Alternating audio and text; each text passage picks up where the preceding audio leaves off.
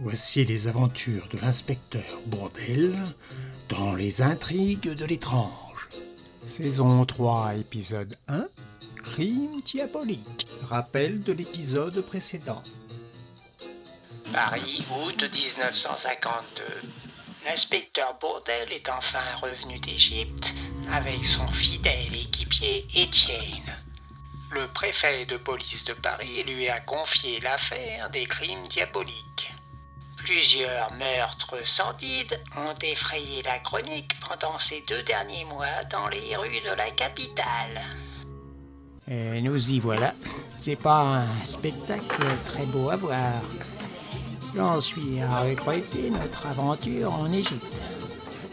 Et moi qui avais un appétit insatiable pour les nouvelles expériences. Oui, je le reconnais, ce plan n'est pas bien fameux. Vous avez hélas raison. Je sais pas qui vous a conseillé cette adresse, mais supprimez cette personne de la liste de vos amis. Ce sera fait dès demain.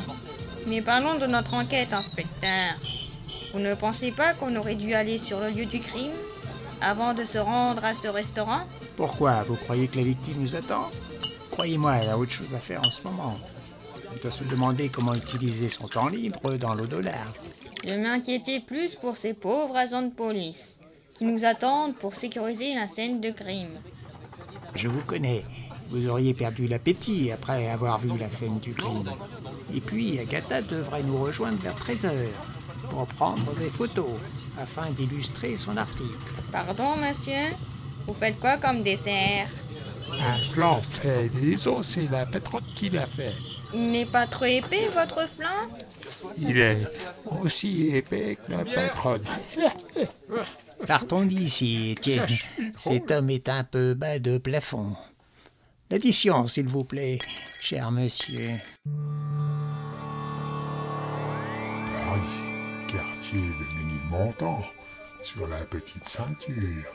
Une ancienne voie ferrée qui était restée à l'abandon jusqu'à cette effroyable scène de crime. Quelle scène horrible Il a mis du cœur à l'ouvrage. C'est bien la même technique utilisée, je confirme. Ah, inspecteur Bourdel, j'espère que je suis pas trop en retard. J'ai eu du mal à trouver un taxi. Et en plus, il a eu du mal à trouver l'endroit. Parce que vous êtes venu en taxi Nous, nous sommes venus en métro. On a fait l'ascension de toute la rue de Ménilmontant. Et on a eu un petit creux et on a fait une petite pause. On est passé à l'église Notre-Dame de la Croix euh, avant de venir ici. C'est un quartier calme, isolé, propice à la balade, et cette malheureuse personne a fait une mauvaise rencontre. Notre assassin doit aimer travailler à l'abri des regards. Allez voir, Agatha. C'est bien le même individu. Vous allez trouver près de la victime les, les mêmes objets en exposition. J'ai fait une photo des indices. La lettre avec le pentagramme dessus. Où a-t-il bien pu dénicher ces pentagrammes en, en métal? Cela doit se trouver dans une boutique ésotérique. Il y a des gens qui doivent fabriquer cela sur commande. Il y a quand même de, des drôles de commerçants. J'en ai vu une rue des prêcheurs dans le premier arrondissement. En raison d'un meurtre toutes les deux semaines, il faut qu'il constitue un stock à l'avance. Vous pensez qu'il y a un lien entre toutes ces personnes? Et vous avez trouvé une signification pour l'enveloppe vide Déposée près des corps? J'avais parlé de métaphore. Les enveloppes peuvent être la représentation d'un œuf subconscient qui vous avertit de menaces et de dangers potentiels. Les enveloppes sont mystérieuses, car il n'y a aucun moyen de savoir ce qu'elles contiennent, avant de les déchirer et de parcourir leur contenu. Oui, mais l'enveloppe est vide comme toutes les autres. Le message est juste ce pentagramme. Le meurtrier veut nous dire quelque chose. Mais quoi? Étienne, aidez-moi un peu, que diable? Et oui, c'est sans doute cela. L'individu est peut-être un démon qui s'attaque à de pauvres âmes égarées. Ou alors une personne qui ne sait pas écrire. J'avoue que je cherche un peu sur ce coup-là. Pour mon article, j'avais fait une liste des victimes. Il y a déjà cinq personnes et six avec cette dame. J'ai précisé leur métier. Il y a un comptable, un charpentier, une fleuriste, un ouvrier chez Renault, un poinçonneur du métro parisien Et cette personne qui travaillait dans un cinéma Notre suspect ratisse large. Il ne stack pas qu'aux bourgeois, mais aussi à l'homme du peuple. C'est pas pour l'argent, car ils en ont encore sur eux. Vous pensez bien, j'ai fouillé leurs poches. Il tape un peu au hasard de ses balades dans Paris, je pense. Non, Étienne, regardez cela. J'ai noté sur ce plan de métro dans quelle station nous devions descendre pour arriver ici. La dernière étant le métro Couronne. Vous ne remarquez pas quelque chose? J'ai repris la liste d'Agatha avec les rues et je les ai ajoutées à mon plan de métro. C'est incroyable, Bourdel. Si on commence à Métro Varennes, l'endroit du premier meurtre, et qu'on relie les six autres lieux où on a trouvé les victimes, je résume Havre-Comartin, porte de Clignancourt, Grand Boulevard pour arriver au dernier meurtre ici à Ménilmontant, Métro Couronne. En reliant les points, on a donc la partie gauche et le triangle du haut jusqu'à la pointe droite du pentagramme. C'est fabuleux. Notre suspect est donc un employé du métro. Enfin, l'enquête avance. Mais non, vous, vous n'avez rien compris, Étienne. Dessiner un pentacle est sa seule logique. Il veut tester l'intelligence de l'enquêteur, en l'occurrence ma personne. J'ai fini de prendre mes photos. Nous pouvons continuer à parler de tout cela devant un verre. Allons nous rafraîchir sur une terrasse. Vous ne trouvez pas qu'il fait chaud? Il fait chaud en effet, mais c'est rien par rapport à ce que nous avons vécu en Égypte. Vous avez gardé votre imperméable en plein mois d'août, inspecteur. Une bonne bière fraîche ne me ferait pas de mal. À la terrasse du Café Liberté, rue de Ménilmontant.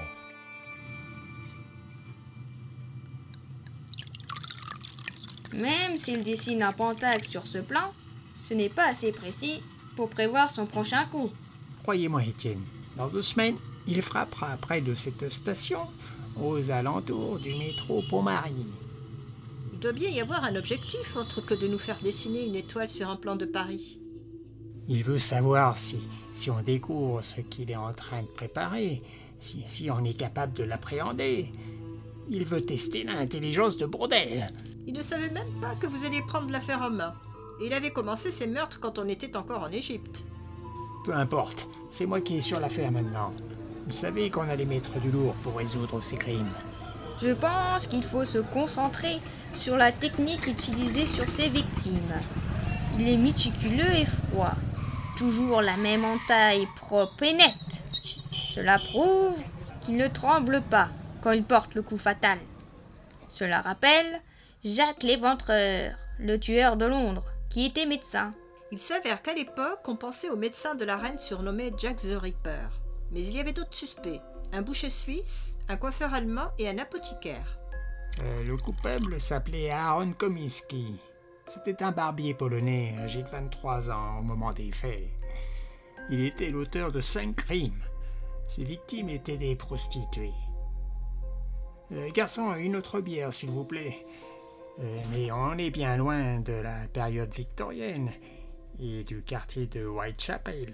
Cette affaire est loin d'être limpide.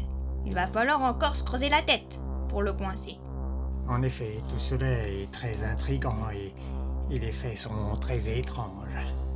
Au même moment, dans un bar tabac dans le quartier de la Chapelle du 18e arrondissement de Paris. Vous auriez pas une dizaine d'enveloppes, s'il vous plaît, monsieur?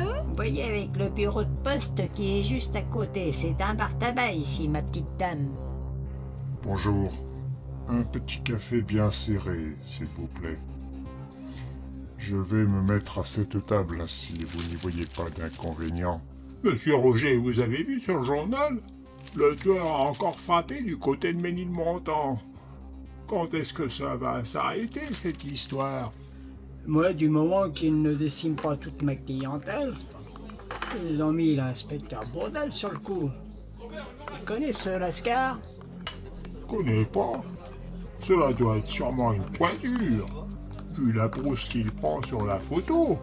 Quel crâneur Je peux voir, s'il vous plaît Vous pouvez me passer ce journal un petit moment Je suis aussi passionné par cette affaire. Oui, bien sûr, du moment que vous me le ramenez. Vous croyez franchement que cet individu va résoudre cette enquête? Cela crève des yeux que c'est un incapable. Euh, blabla, retrouvé près de l'ancienne voie de chemin de fer. Blabla, mêmes indices. Enveloppe et pentagramme. Signé Agatha. On n'apprend rien de plus. Il y a que cette journaliste qui semble intéressée à... Tenez, voilà votre journal. Votre monnaie pour le café. Au revoir. Et bonne journée, cher monsieur. Curieux ce type-là.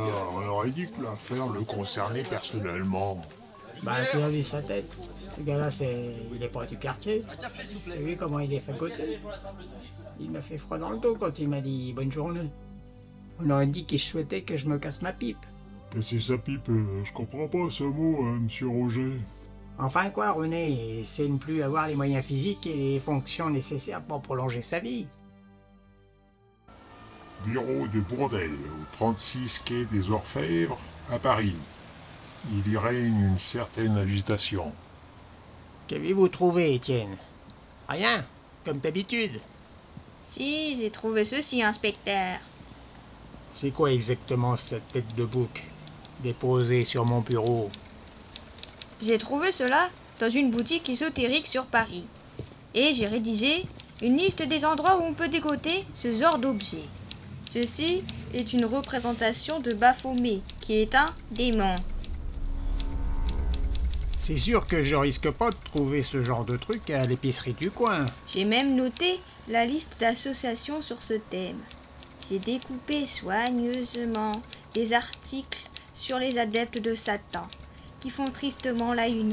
Cimetière profané, lieu de culte dégradé, sépulture violée, église incendiée, jusqu'à des assassinats de prêtres. Eh bien, vous avez du temps à perdre, mon petit Étienne. Vous avez pas quelque chose de concret à faire pour l'enquête? Oui, je vous ai dégoté un rendez-vous avec un spécialiste qui pourrait nous expliquer la signification sur les indices, l'enveloppe vide et le pentagramme. Bien, de toute façon, nous avons rien d'autre à faire. Il y a un bon bistrot dans le coin pour déjeuner, au moins. Et dites à Agatha de nous rejoindre pour ces articles. Je vous connais bien, inspecteur. J'ai donc choisi le lieu du rendez-vous en fonction de vos goûts. Mythologie et occultisme. Professeur Philippe Tramus. Confidentialité garantie. Honnêteté et sérieux. 10 rue de Rochechouart. Euh, nous allons examiner ensemble, euh, d'un coup d'œil rapide, ce qu'est l'occultisme et pourquoi nous devons y croire. L'histoire depuis l'Antiquité la plus reculée jusqu'à nos jours. Mon existence ne suffirait pas à vous expliquer toutes ces choses. Euh, C'est-à-dire que nous sommes un peu pressés, professeur. Si vous pouviez nous expliquer qu'une petite partie de ces choses. Euh, Agatha, veuillez lui montrer vos photos. Voilà les photos. Voyez ceci est une enveloppe vide sur laquelle le meurtrier dépose un pentagramme. Pouvez-vous nous expliquer la signification de tout ceci? Il veut nous laisser quel message? Bien, euh, voyons voir. Mais oui, c'est c'est- c'est évident. C'est un message qui vous est adressé directement. Oui, bien sûr, mais vous pouvez nous en dire un peu plus? Cela veut dire qu'il juge que ses victimes n'ont pas d'intérêt à rester en vie. En fait, il pense que leur âme est plus utile pour rassasier le démon. Le meurtrier leur rend service, pour, pour ainsi dire. Et vous lisez tout cela dans cette enveloppe vide? Je fais une interprétation. C'est sa signature, le pentagramme. Un hommage à Satan. Il la pose en le déposant sur cette enveloppe blanche. Pas besoin de lettres, car le message parle de lui-même. Oui, mais j'ai pas bien saisi le message, moi. Pouvez-vous nous aider, professeur? Nous ne sommes pas experts comme vous en démonologie. Quel mauvais esprit vous faites. Le message est clair. Par les flammes de l'enfer, vous renaîtrez de vos cendres. Et vous trouverez enfin la paix. C'est ce qu'il voulait dire. Bon, j'ai résumé un peu, mais votre suspect se prend pour le messager d'un démon. Il est victime d'une possession démoniaque, ce qui entraîne des maux physiques et moraux, qui excluent de la société humaine ceux qui en sont atteints. Le prochain épisode, retrouvez l'inspecteur Bourdel qui va se former dans l'étude des démons et faire ainsi du mauvais esprit. Étienne va-t-il savoir décrypter ces messages funestes? Agatha, avec sa vivacité d'esprit, va-t-elle enfin débusquer ce tueur en série? Vous le saurez en écoutant l'épisode 2, Le messager du démon. 23h50 dans les catacombes, véritable labyrinthe au cœur d'un Paris souterrain. La réunion des 666 commence dans les anciennes carrières situées dans le 14e arrondissement de Paris. La mort, conçue comme un néant répugnant, a de quoi empoisonner notre vie. Mais la mort, envisagée comme un changement de vie, nous empêchera de la craindre et nous la fera presque aimer. Quelle joie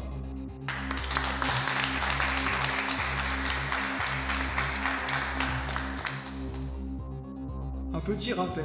N'oubliez pas que notre association s'appelle le Club 666. Malheureusement, seuls 92 de nos membres sont venus ce soir et... Je partage votre joie, chers amis. Mais je trouve que vous parlez beaucoup dans vos petites réunions. Et il me semble que vous agissez peu. Justement, je pourrais vous aider sur ce point. Qui êtes-vous, cher monsieur? Il me semble ne pas vous connaître. Veuillez nous faire voir votre invitation. Je suis un messager. Mon nom est Angelus Diaboli, Musca Malikis, Mimis Credere, Memento Code, Angelus Diaboli, Estati.